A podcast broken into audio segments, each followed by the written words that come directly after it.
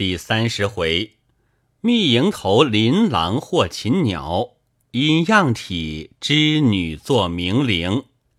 话说多九公将药方写了，通史接着说：国主因毕邦水土恶劣，向来人民多患庸居，意欲奉恳大贤赐一妙方，可肯赐教？多九公道。金银藤乃疮毒药药，不知贵处可有？通史道：必地此物甚多，因过于寒凉，人皆不用。多九公道：这是医家不能深究药性，岂可尽信？昔人言忍冬久服，常年益寿。若果寒凉，岂能如此？况古本草言。忍冬味甘性温，近世本草虽有微寒之说，不过因其清热败毒，其是泻火大凉之物。当时又写了两个药方：忍冬汤，金银藤连枝带叶五两，如无鲜的，或用干金银藤四两五钱，干金银花五钱代之。生甘草一两，将金银藤以木锤敲碎，用水两大碗，同甘草放砂锅内，煎至一大碗，加入无灰黄酒一大碗，再煎数沸，共成一大碗。去渣，分作三服，一日一夜吃尽，专治痈疽发背，一切无名肿毒。不论发在头、项、腰、脚等处，病皆治之。胃溃即散，以溃败毒收口。病重者不过数剂即愈。忌铜铁器。大龟汤：全当归要整的一个，酒喜八钱二分，金银花六钱。净莲桥五钱，生黄芪三钱，蒲公英三钱，生甘草一钱八分。并在上部加川芎一钱，中部加桔梗一钱，下部加牛膝一钱。水兑无灰黄酒各一碗，煎至一碗，去渣温服。专治痈疽发背一切无名肿毒，初起者即消，已溃者收功，轻者五剂，重者十剂即愈。多久公道：此二方专治一切肿毒，初起者速服即消，已溃者亦能败毒收口。大约古人庸居各方，无出其右了。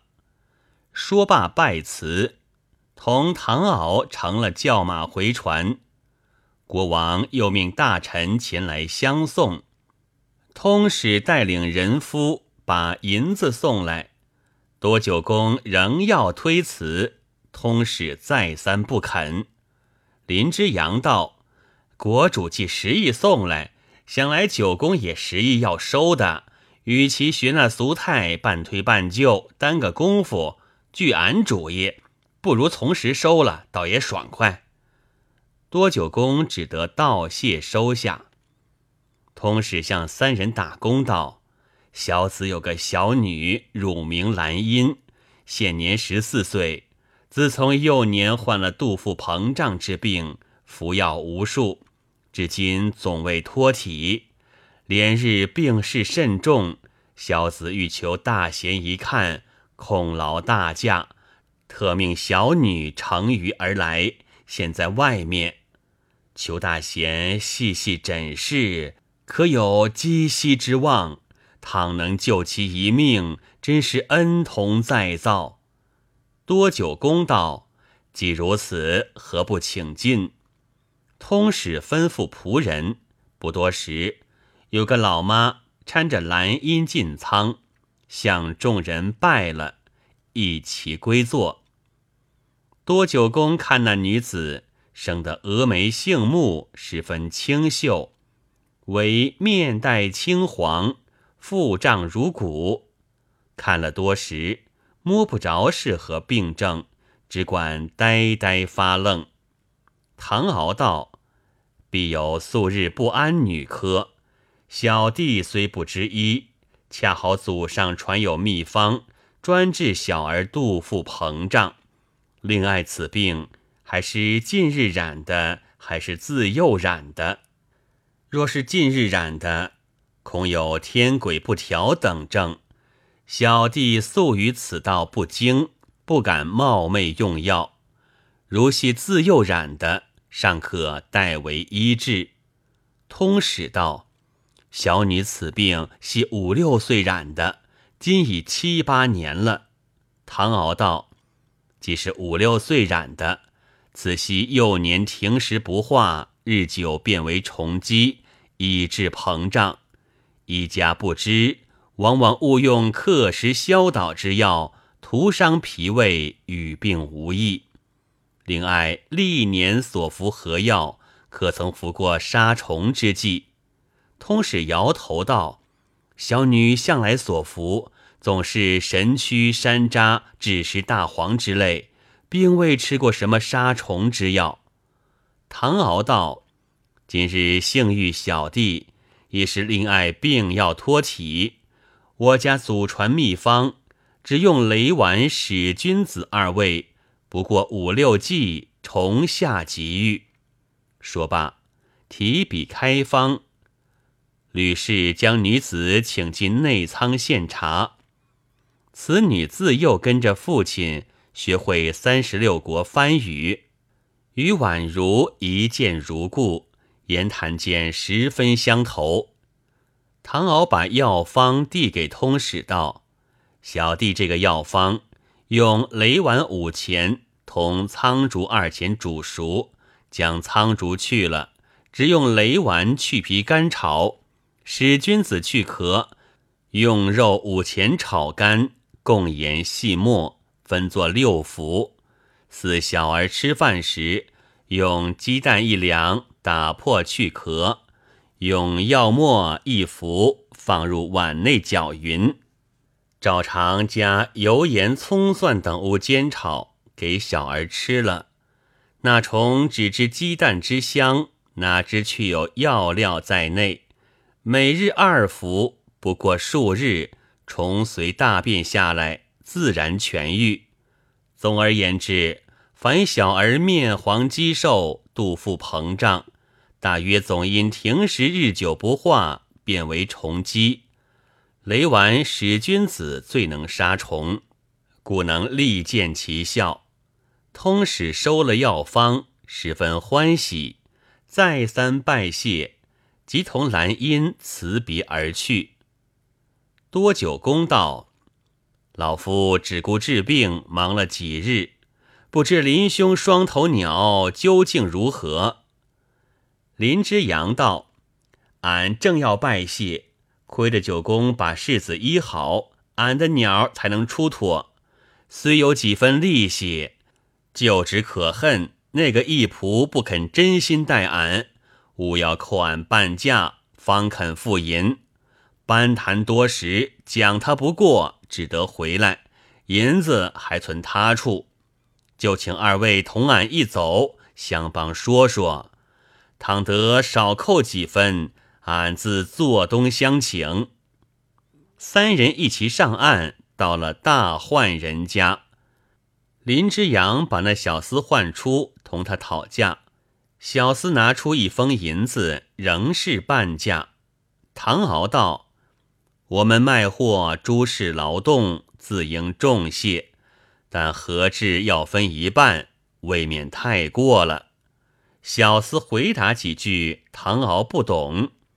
忽听多九公放开喉音，叽叽呱呱大声喊叫。小厮吓得只管打工，随即进内，又取出一封银子。多九公打开，取出两锭，付给小厮，其余交给林之阳，齐归旧路。唐敖道。刚才小厮所说之话一字不懂，不知小弟同他所说之话，他可晓得？后来九公同他喊叫什么，他竟如此害怕。多九公道：“我们天朝乃万邦之首，所有言谈无人不知。那小厮因堂兄说何至要分一半，他道本处相力如此，一毫不能相让。老夫因他一毫不让之话，未免气恼，于是大声喊叫，说他私透消息，叫我们增价，火骗主人。他听这话。”恐主人听见，急急将银取出。好在我们并不图他下次生意，哪个还犯双头鸟再来货卖，乐得且多几两银子，大家多醉几日也是好的。来到船上，正要开船，谁知通使忽又带着女儿，也不命人通报，匆匆忙忙。满眼滴泪走进舱来，唐敖见这光景，只当要用错了，吓得惊疑不止。通使满脸垂泪，向唐敖下拜道：“求大贤救我父女两命。”唐敖吓得忙还礼道：“二位请起，为何行此大礼？”通使同兰因起来归坐道。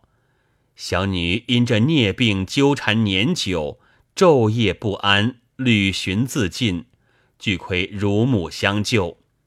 小子正在束手无策，忽蒙大贤赐给秘方，我父女以为此病可以托体，不意雷丸使君子此处历来不产，虽出千金亦不可得。问之医家，也都不知。小子因此惊慌，特带小女赶来。幸喜大贤尚未开船，想是他绝处逢生，唯求大贤或将此药见赐两服，或另赐妙方，倘得身安，定以千金奉谢，绝不食言。唐敖道：“小弟如有此药，早已奉送，不过数十文之事。”何须千金之赠？乃身边并未带来，只另开药方之说。小弟素不知医，从何开启？况令爱之症，细推病源，实系重积，非雷丸使君子不能见功。即另有良方，也难见效。当日有人患一怪症。每逢说话，腹中也照样说话。彼时虽有医家识得此症，名唤应声虫，及至用药仍无效验。后来欲以名医付给本草一部，令人将上面药名暗次读去。病人每读一药，腹中也读一药，及至读到雷丸，腹中忽然无声。再读别药，仍旧有声。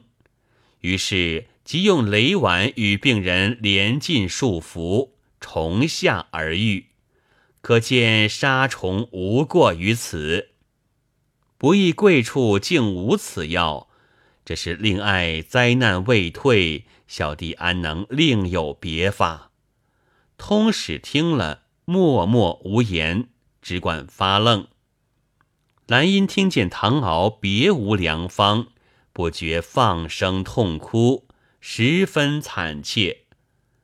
众人听着，莫不点头叹息。通使在旁满面愁容，只管搔首。宛如把兰因请入内舱，再三劝解，这才止悲。停了多时，通使不便久坐。因命乳母告知兰因，一同回去。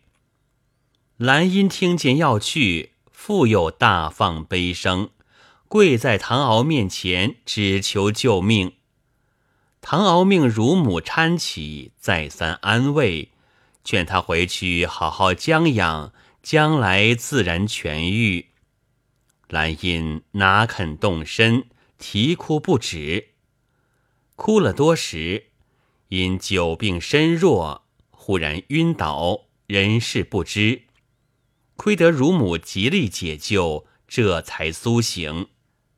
通使见女儿这般光景，明知凶多吉少，只急得连连顿足，泪落不止。左思右想，踌躇多时，因向仆人耳边说了几句，即到唐敖面前跪下道：“大贤在上，小子闻古人云：‘救人一命胜造七级浮屠。’今我父女两命皆悬大贤之手，只要大贤肯发慈心，我父女就可超生了。”唐敖忙搀起道：“尊驾此言，小弟不解，尚求明示。倘可为力，岂肯袖手？”通使立起道：“小子今年业已六旬，眼前只此一女，自患病以来，费尽心力，百般医治，从无微笑。其母久已忧虑而亡。”前有一人曾言，此女必须投奔外邦。如遇唐氏大仙，或可济其长年。今遇大贤，虽传秘方，奈无此药。失此良缘，岂有病痊之日？所以他十分伤悲。小子因思，小女既已命定投奔外邦，方能长年。难得大贤恰又姓唐，兼之做人慷慨，一见如故，不揣冒昧，意欲恳求大贤不弃微贱，将小女作为义女带至天朝。倘得病痊，似其年长，即求大德代为婚配，挽其终身。小子生生世世勇敢不忘，如大贤不肯带去，此地既少良医，又无妙药，多则一年，少则半载，无非命归全路。小子素以此女视为长珠，数年来因她抱病，代为操劳，须发已白，寝食俱废。若再睹其去世，何能为情？大约此女一死，小子也不能活了。说罢，不觉大哭。兰因在旁更是嚎啕不止。河传人无不怜悯。林之阳道：“妹夫素日最喜做好事，如今这样现成好事。”你若不应承，俺替你应承了。未知如何，下回分解。